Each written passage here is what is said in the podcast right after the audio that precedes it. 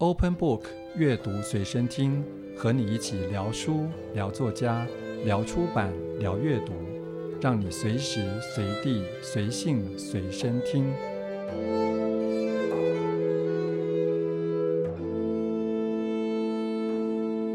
各位听众朋友，大家好，欢迎再度收听《阅读随身听》，我是吴家恒。今年的金曲奖是蛋堡杜振熙家常音乐得到了最佳 MV，还有最佳男歌手、最佳华语专辑，而且他把这个奖就献给了竹邦跟颜色的兄弟，献给台湾嘻哈。在今天的阅读随身听，我们就邀请到颜色的主理人迪拉来聊一聊嘻哈，来聊一聊阅读。欢迎迪拉。大家好，我是颜色的迪拉，很高兴来这边。这个奖是一部分献给你，所以你有拿到那个奖杯吗？没有，那献给我是那个感情上献给我们，因为我们就是一起共事很多年嘛。现在蛋宝现在自己开了自己的音乐厂牌叫任性的人，然后其实那一天金曲奖现场我也在现场，所以那个时候就是我一个人，因为我是今年的现在讲可以是可以讲了，我是今年初审的评审，所以我知道他有入围，但是我并不知道之后的发展，对对之后的发展，当下。坐在那个评审席，就我一个人站起来大叫这样，然后就是尤其是最后，先是拿到歌王嘛，后来最佳专辑又拿到，我又站起来大叫这样，就是与有荣焉，就是相当的对啊，因为我们一起共事十五六年，然后中间他应该入围了非常多次，我都记不清了，每一次都是失望嘛，我们可能每次最后都是去夜店喝个烂醉这样，对。那今年是？今年就是他就是非常开心，然后。我们结束之后互相通电话，说要不要出去喝一杯，但是因为现在是疫情期间，找不到任何地方可以喝酒，大家就啊，中年人算了，各自回家算了，这样。对，不过这个现象，那可以说嘻哈音乐已经变成主流了吗？我我在看反刚的时候，我觉得这个问题，想说我要怎么回答？因为嗯，我觉得是不是主流音乐可以，我如果讲严肃一点的话，它应该分两个层面，用用国外来看，一个是市场层面嘛。那那一个是政治层面，因为金曲奖，我觉得它就是一个很政治的奖项。说真的，因为它有分语系嘛，就代表它跟族群有关。然后国台语啊，分分男女，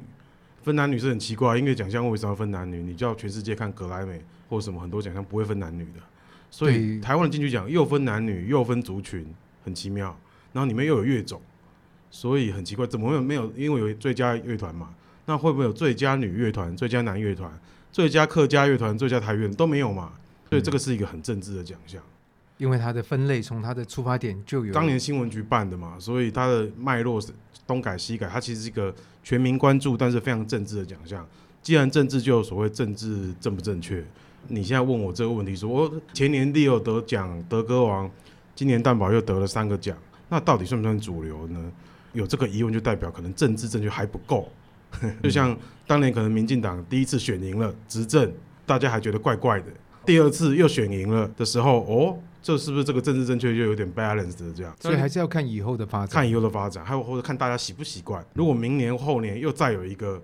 嘻哈或跟 hip hop 相关的人拿了最佳女歌手、最佳男歌手或最佳专辑这个比较重要的大奖拿到了，连续三次、四次，可能大家就啊。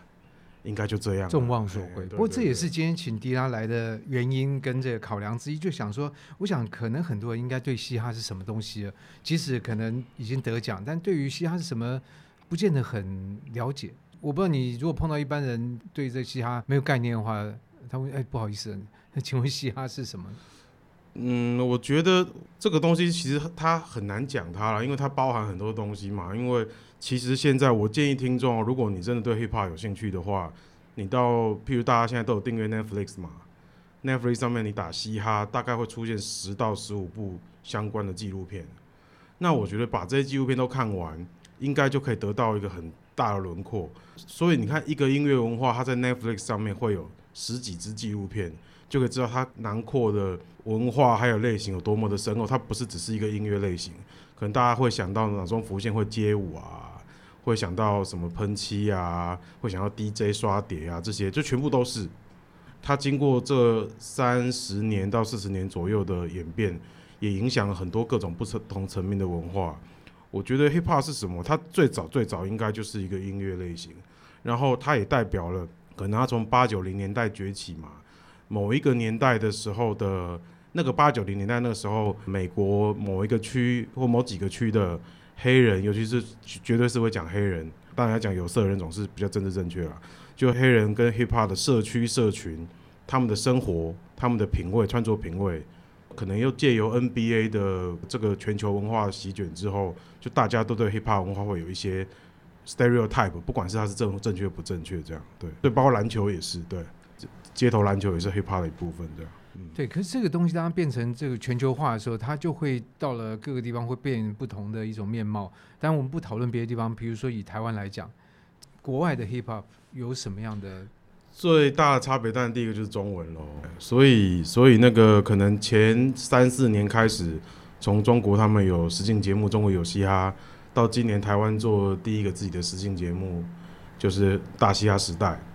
那它都引起很大的反响。像昨天还是前天那《大西亚时代》的直播，我看线上有两万多人同时在看。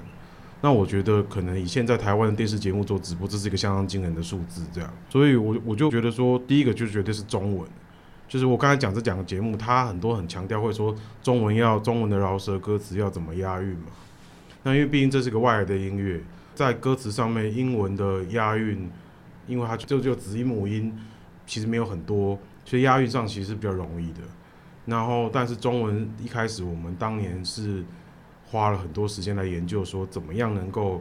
中文的饶舌歌词可以押韵，但又有有趣。那慢慢经过十几年来的大家的努力跟演化，中文的饶舌系统现在也有一个非常不同于的区别的这样子。对。那可是，在技术上面，你是怎么去发展这一块？等于说，用一个不同的语言发展出来一个具有嘻哈特征的。这这个东西就是有点奇妙了，应该是说大，因为第一个没有人，最早是没有人做嘛。那我的年代刚好就是最早有热狗、大支，这算大大，还有包括我们是都蛋堡啊、国蛋，都算是第一批的开始试着写中文 hip hop，而且真的有发出作品的人。那大家一开始可能都会从九零年代，因为大概我们的年纪那时候在听 hip hop 就九零年代的 hip hop。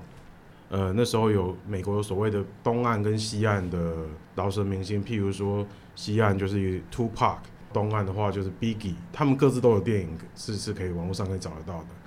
从他们的音乐，然后从他们英文的韵脚去了解他们写词的内容，然后大家再来仿作，那套上自己的生活情境嘛。因为大家都知道，可能看了很多节目都说哦，Hip Hop 就是就是要说要 real，就是要真实。就是可能他们是比你说，如果在美国，可能当时九零代他们就比你说，可能像一些流行歌手唱的就是比较泡泡糖音乐，歌词就是比较不着边际，青春爱情 校园这这些东西。但是 hip hop 跟摇滚音乐一样，都是歌词的情境描写都讲究真实，这点可能也放在台湾。所以一开始可能热狗跟大支他们做的东西就是比较批判性，比如热狗就可能会批判流行音乐。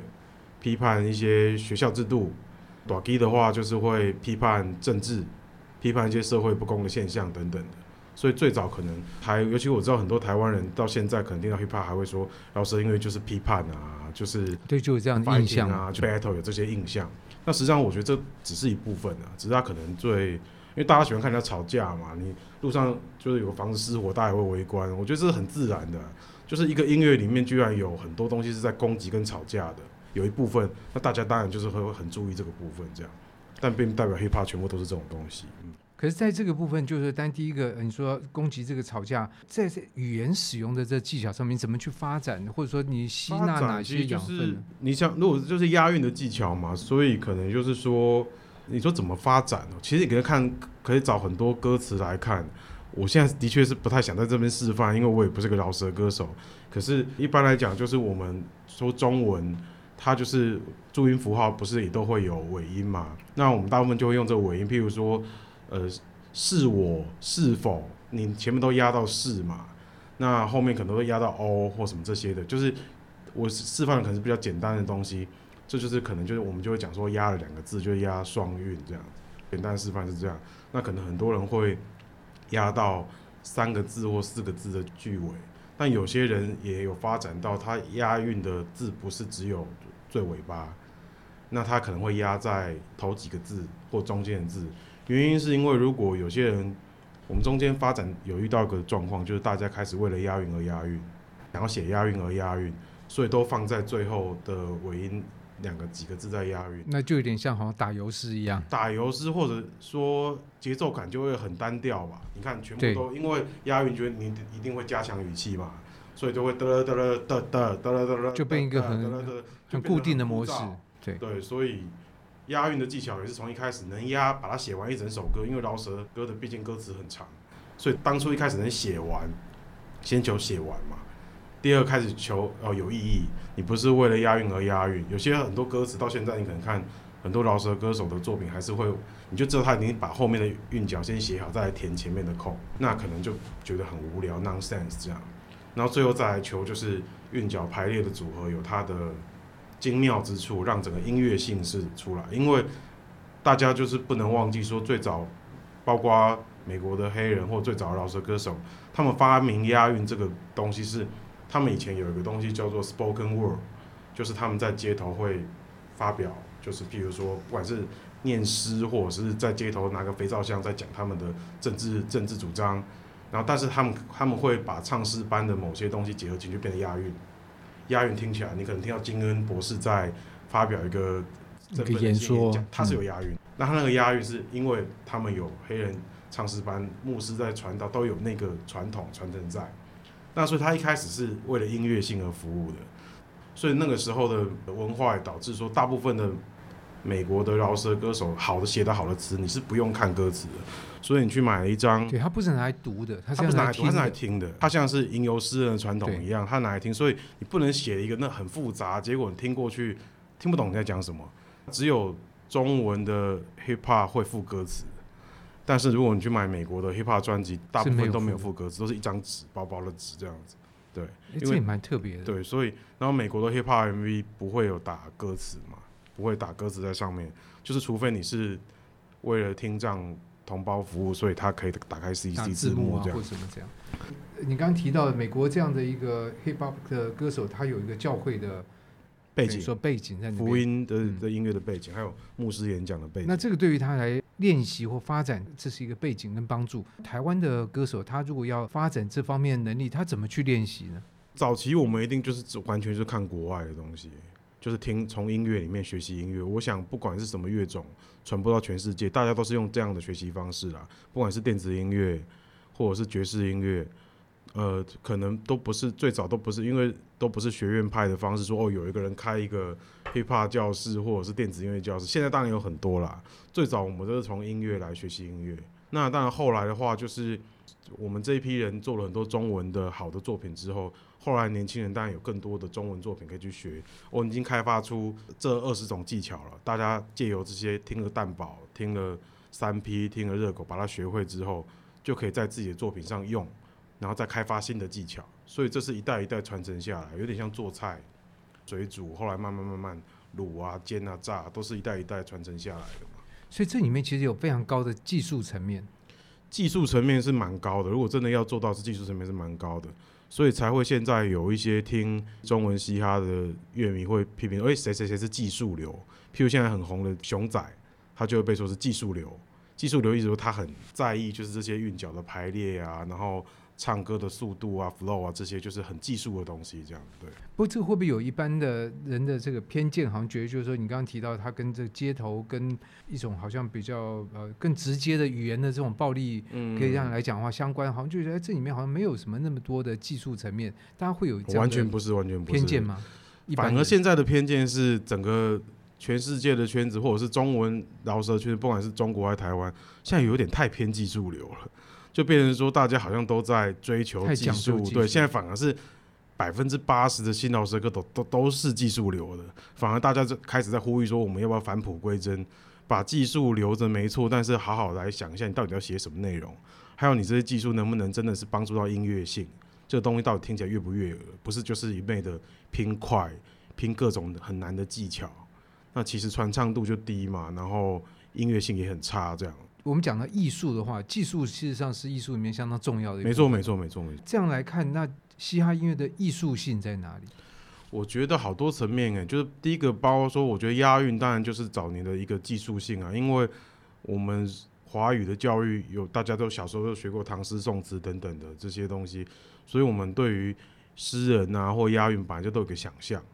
只是饶舌歌词在早年当然就是字很多嘛，所以它比较像是我说它有那个国外有那个 spoken word 的传统，所以它比较像是在讲话。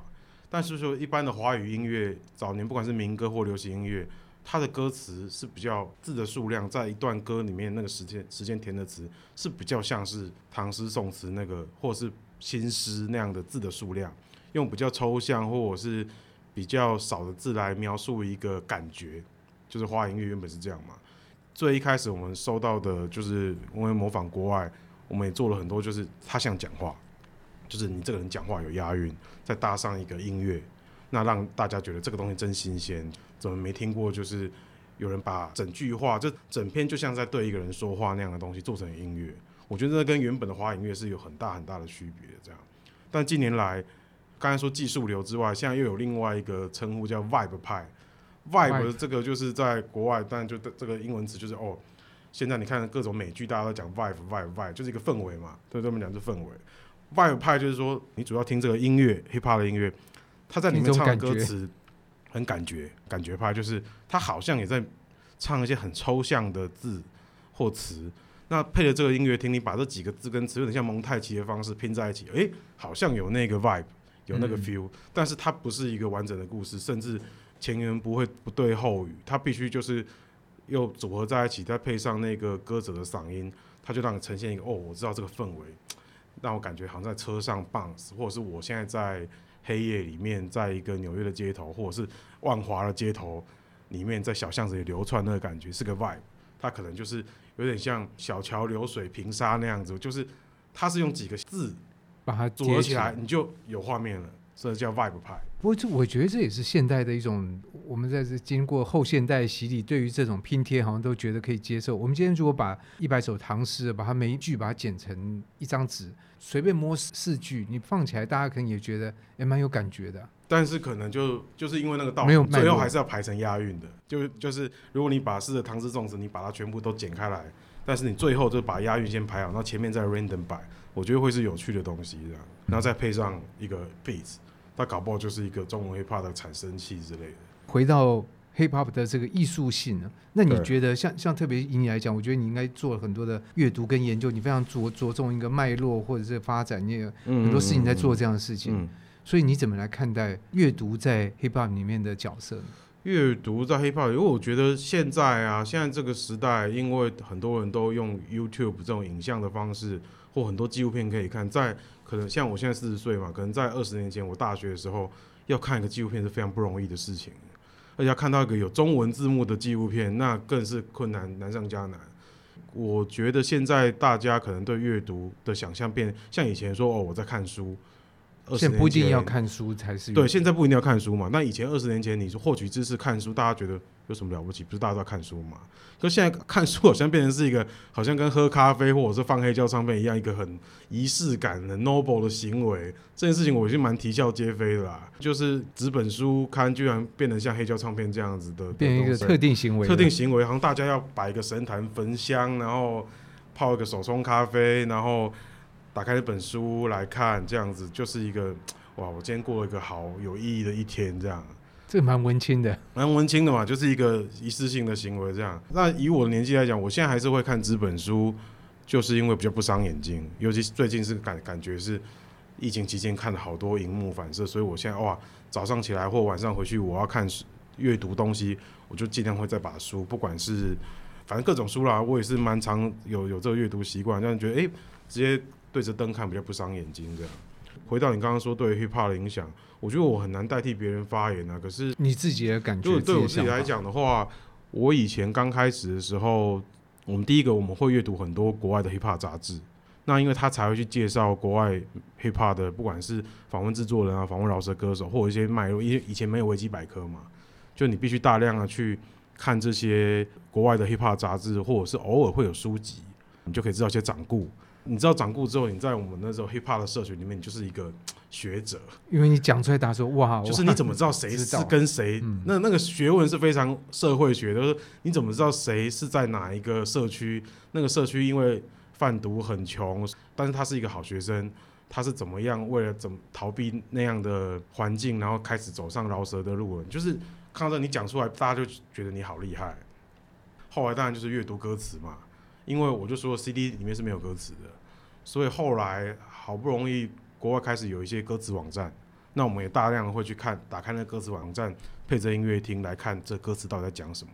那里面的歌词很多黑话，西洋的黑话，所以那时候字典也查不到，字典也查不到，所以那时候网络上开始出现了一个，哦，我们那时候是奉为圣经，叫 Urban Dictionary，那是美国人做的一个网站，现在还有，对，还在还在还在，里面都是可以查黑话的。当然它是英英字典的，网络英英字典，我们就上上去查这个什么是 digging 是什么啊，five o 是什么啊，popo 是什么啊，像 popo five o 都是他们美国黑化对警察代称代称。哦，真的啊？对，five o 是因为谈到警旗是不是？five o 好像我有点忘记了，就是大概是说他们那种他们警察之间联络无线电之类，跟那个好像有点关系，但是可能要查一下，我有点忘了。对，那 popo 就当然是 police 的前面 po 这样子。对，我们就是会翻找很多那样子的黑话来看。那现在当然就完全不同。现在维基百科你可以查到那个人一生的生平，而且还是本人写上去的。然后不认同，觉得他说谎呢，还会去帮他改这样子，对。所以，那你当时是怎么会想要要出这个《台湾嘻哈故事》这本书？就是其实那时候的动机还蛮单纯的。我那时候就是觉得说，我我蛮幸运的，从台湾 hip hop 开始早期发展，我就有加入嘛。那跟大部分。就是我们所谓我们道上或我们这个生态圈里面的人，我们都是很熟识的，甚至一起奋斗过的。那我就想说，我那时候其实已经预计了说，有有预知到接下来台湾的 hip hop 或者是中文 hip hop 会有一波大的浪潮，这是我第一个我嗅到的感觉。第二个是，我觉得那到那个时候的时候，呃，可能很多人都不会要回头早知道，或者说各种，或者是各种报道，它会是一个成功之后的报道文学。那我自己因为。从小就是觉得这样讲好像不太好，不过各种商业，譬如说各种商业周刊，常常会有个现象嘛，报道成功者，然后他可能报道成功者，他可能就会改变一些他真正的原本的想法或说法。那我觉得哇，那现在是应该是一个时机，我有这个人脉跟脉络跟一一点点江湖地位，我把大家找来，我们来做一个记录，不管是办一个展，写一本书。然后我们来把这些东西好好梳理，它个纪录片，我们把这些事情用几个团队好好梳理梳理。我就预测它会是一个十年、二十年后来再来看，都是会一个很珍贵的记录啦。我相信，如果我现在再去访问顽童或访问热狗，讲法不一样。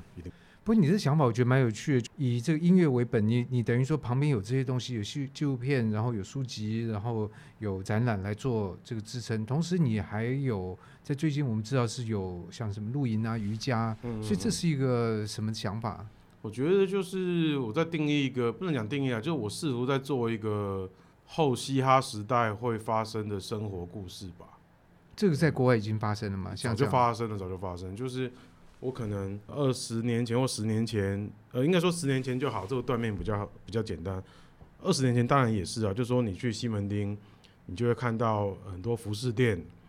它的它会像是嘻哈服饰店，那里面就卖嘻哈的衣服，然后它外面可能就会有涂鸦啊什么这些东西，对。或者是你看某个很喜欢嘻哈音乐的老板，他开了一家牛肉面店或者是一个酒吧，就会看到里面就是充满也是一样涂鸦红砖。放了一些什么金链子什么这些这样的的 symbol 在里面，可是当我可能十年十几年前出国去日本、去美国，当然去 LA、旧金山、纽约，你进去一个咖啡店，看到就是哦一个很文青的咖啡店，然后就像我们现在看到那些第三波的咖啡店一样，咖啡师他就是卷着袖子、刺青、留胡子、西装头，但是第一个他音乐放的是哦，我刚才说 Biggie 或 Tupac Tupac。或者是 Kanye West，你就听到他在放 hip hop 音乐，但它里面的装潢一点都不是刻板印象里面的嘻哈。然后你看到他可能菜单会有某一个菜单，可能一个馅饼，他的那个名字就是跟某个饶舌歌手的知名的某个歌词，把它截取出来放在里面，所以是那个致敬，那个已经东西已经内化了。那那时候我看就觉得，哦，我觉得后嘻哈时代是这样。就是当你可能人生的前，像我现在我颜色已经做了十六年了嘛，所以可能很多小朋友现在已经会看到我说哦，我从小就听你 蛋堡长大的，可能很多跟我同年龄一起长大的朋友，他们现在都已经小孩三个上小学了这样子，那那样子，我就想象，如果跟我同龄的 hip hop gang，他们现在的生活是什么？哦，就是露营啊，做瑜伽啊。然后他如果开咖啡店，他就不会像我说，就是放一个大轮子放在他咖啡店门口。但是他是听很多 hip hop 音乐，他也很懂 hip hop 脉络的。那我就开始设计，譬如说做瑜伽课、做露营，这些东西都是我就觉得就是后嘻哈时代应该有的一个文明进步现象啊。讲恶心一点是这样，讲简单一点就是说，我不可能再把三十几岁的 hip hop gang 拉来说，我们一起到 Legacy 去，然后做以前的事情。那他们可能现在也不愿意在车上放这么激进、这么吵的音乐。那我要怎么样跟他们做连接？就是。哦，我也放我回家我会听的东西，就是你也要改变，随着你的这个状况，因为我也改变了啊。对对啊，我改变，我可能有我自己下班真的在听的音乐，跟我为了做生意，所以我必须还是要了解市场导向。即便颜色已经是一个非常不商业的厂牌，但我还是要看现在美国现在在流行怎么样的声音，台湾流行什么样的声音。但是我的工作，可下班之后我是不不听这些东西的，听让我想到工作很痛苦嘛。所以这样来看，嘻哈其实是一个生活的方式。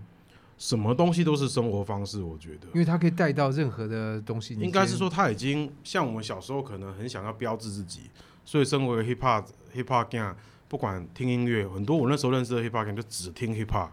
其他的音乐、独立音乐，他一个你讲他一个都不认识，乐团他一个都不认识，但 hip hop 可能知道三百个饶舌歌手，在我那个年代，这样的人是非常多的。然后他只穿 hip hop 相关服饰。就是国外有很多嘻哈品牌嘛，他只穿这些衣服，鞋子就穿他喜欢球星的球鞋，他是不会穿其他衣服的。那个是二十年前，甚至十五年前，但现在已经完全就打散了。你绝对可以看到一个在听蛋堡或在听熊仔的弟弟妹妹，他也在研究底片相机，他可能也在一个小咖啡店工作。这个现在东西已经隔离，已经打破了。最早是那样。现在就真的完全就是已经已经打开来那个门户了啦，我觉得，嗯。然后听说你也很喜欢喝咖啡跟吃美食，但这个不是大家都这样吗？呃，也是，但是每个人讲究的方法不一样。讲究的方法不一样，对，因为我觉得可能我当初进来这个音乐行业，我并不是一个音乐才华特别高的人，那可能除了热情之外，我觉得我就是蛮有那个宅男的精神，这样。所以宅男的精神，我是个非常宅的人。本来我看反刚有写问我说最常看什么书嘛？我想了一下，我最常看的应该如果以数量来讲，可能还是说明书吧。说明书、嗯，就是因为我还是会买各种音乐相关的器材啊，甚至你说因为我喜欢咖啡嘛，我会买各种咖啡用具，什么就是我买很多道具类，我是个道具狂，我会买各种。我那我喜欢做菜嘛，所以我我也会买各种刀啊，食谱超多的，对，食谱非常多。刀具啊，各种各种饮食文化的书，我自己大概书柜上也是有有非常大的一个区块，是是饮食区块的书嘛，所以我就是个宅很宅的人。那说明书算是我可能算是很常在看的。对对，哎、欸，我觉得也很有趣，因为其实说明书也是一种书类，但但一般来讲，我们不会把说明书当成一种对，没错。但是我觉得说明书写的好跟写的坏，对我差距非常大，因为因为像比如我们我们简单讲音乐类型的器材好了，如果一台用来做 hiphop 的取样机或电子琴，它写的好的说明书，它是可以当你的老师的，它不是只是教会你怎么使用这个机器，它是有写一个我们讲 flow。他写的好的方式是可以让你就是看完说明书，跟着学完之后，你就懂怎么做音乐了。你懂懂怎么用他的方式做音乐，这是真的是真的。好了，说明书这样，就像是因为玩音乐其实不是那么困难，是像我不知道大家都打电动嘛，对不对？大家可能最有印象的电玩公司会是任天堂。任天堂它马里欧从红白机到现在，它有一个非常棒，在我们那个游戏宅里面被称道，就是说它不用看说明书。就是马里奥的第一关、第二关、第三关，不管是哪一代，它就是一个说明书。你就是跟着直觉，它有一些引导性的方式，让你把这些关卡破完之后，你就已经七七八八知道功能是什么了，你也知道怎么玩这个游戏的。这是最厉害的部分，不是你要看一大堆说明书才知道，那是反人类的设计嘛。那所以有时候一个不管电器用品或器材，或者是我说音乐的道具，它最厉害的就是它不能反人类，它要预设你，当然有一定的程度，可是你把这些东西。说明书一张一张好好看完，跟着他做，你是可以学到东西的，不是只是学到怎么操作而已。这样，这倒是很颠覆我的想法，因为我原来没有特别想到说明书这个事情也变成一种文类，以及在在这里面好坏其实有非常大的很大很大的区别。那如果从这个角度来看，其实食谱也算是说明书。食谱算说明书吗？我觉得食谱有很多种类型诶，因为真的会做菜的人是不怎么认真看食谱里面的配方的。就像我可能做菜到一定的程度，我买一个食谱，第一个当然是当 A 书来看嘛。所以很多有我们这个会讲 food porn 嘛，就是 IG 有很多拍饮食照片叫 food porn，就是你在看一个 A 片，嗯、你看的时候觉得哇，这个食物照片拍的这么可口，很高潮这样。第一个是看，第二个是看。就是它有没有什么独到的方处理方式？对，就有所以有些我我喜欢一些日本的饮食书，像什么应该叫做平松洋子吧，有一个女的料理作家，她就不会跟你讲什么步骤什么那些东西，她就是讲说我煮这道菜，那这道菜跟我什么渊源，然后我怎么样有一些特殊的处理技巧，可以让我这个菜更吃，那我觉得这个是有用的。但对新手来讲，当然不是。新手他就希望你把分量什么这一些都讲得非常清楚。但那些分量跟步骤，在会做菜的人眼里，那看就是参考用，其实没有太大价值。你知道，就所有的量都不可能刚好是一杯或半杯，对，或是一匙半匙啊。如果你讲的像是比如说，特别是西点的，这里面的量就要抓的非常仔细。西点的确是比较科学实验类的，但是就是所以你说的那些分量比较有意义，但是它还是很多变因，包括。食谱上不会跟你讲室温啊，所以你你不知道你的室温的时候，那发酵的时间长短，除非你有发酵箱嘛，不然你无法控制。那每个人烤箱，专业的烤箱还要去测摆在哪里的温度是不一样的嘛？对，那但你也很清楚，所以它冰还是很多的。我觉得一切都，我还是觉得是参考用。那你如果是一个西点的手手一样啊，他看那些东西，我相信他就知道。配方分量，他大概看一下，他会用他自己的方式来做，他不会照他的分量来做，那是给小小白看的，对。所以你自己是大概看一看。我的话，西点的话，我就是小白，就是烘焙类我是小白。做菜的话还 OK，我就是看一个图片好看，然后我喜欢这个作者的行文方式。譬如说，最近最喜欢的书，大概就那个已经刷到第九版了嘛，那个老派女孩的购物购物指南，那已经刷到第九版了。第一一开始我就买了，然后真的非常厉害。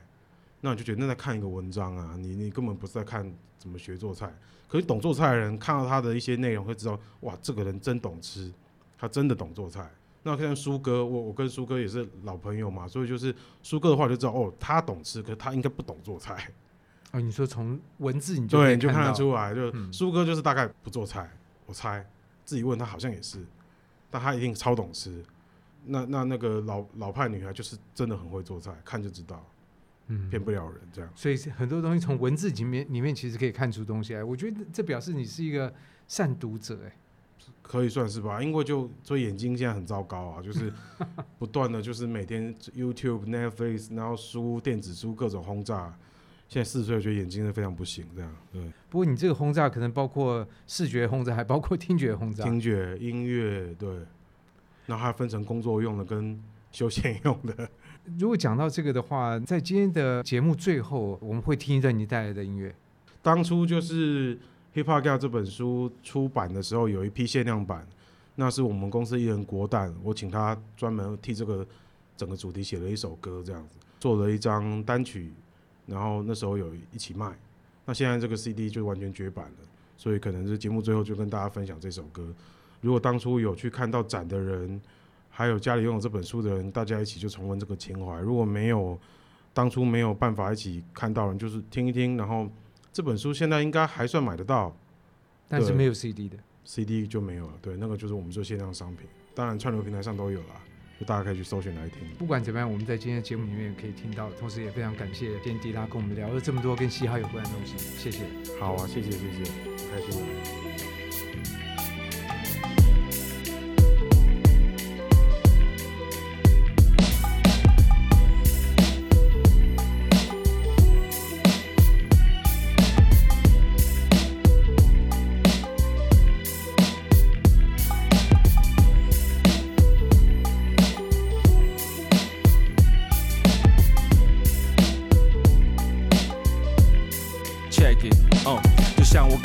you want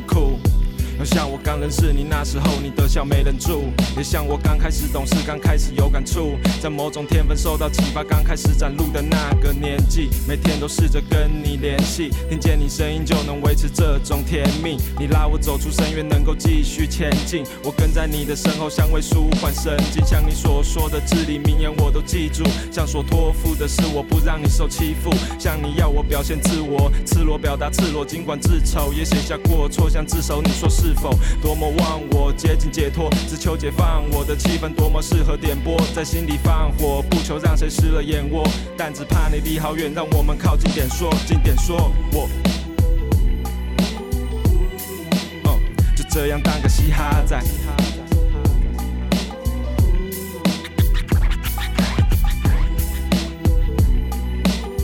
嗯，跟你一样当个嘻哈仔。嗯，当个嘻哈仔。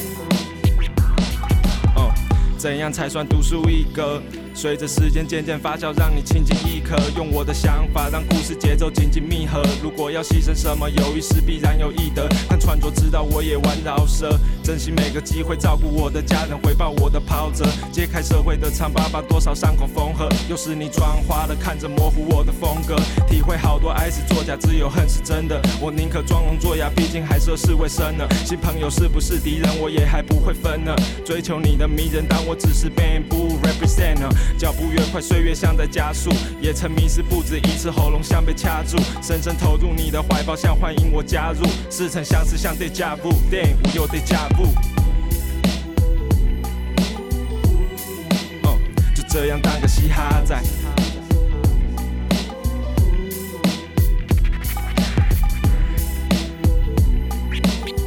哦，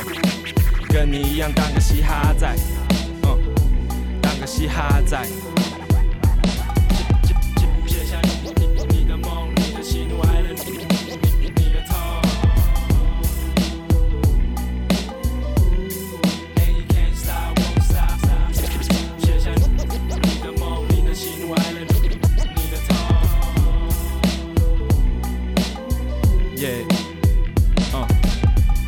在彼此眼里都在改变，变得影响更多的人，印证当年表现。从应该让你刮目相看，变成身心保健，没变的大部分 popo 看了还是讨厌。你懂我，向你指着胸口说，这才是我正确的方向，别轻易的说撤。对周遭保持冰冷，反而你说热，但我是否变成更好的人？你说，哼，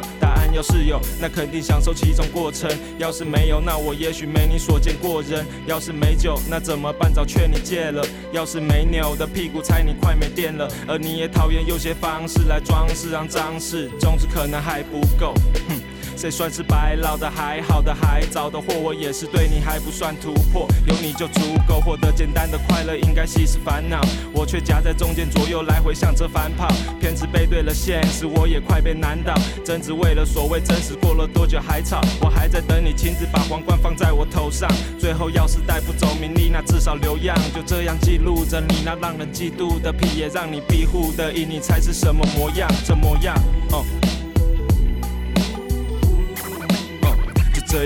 嘻哈在，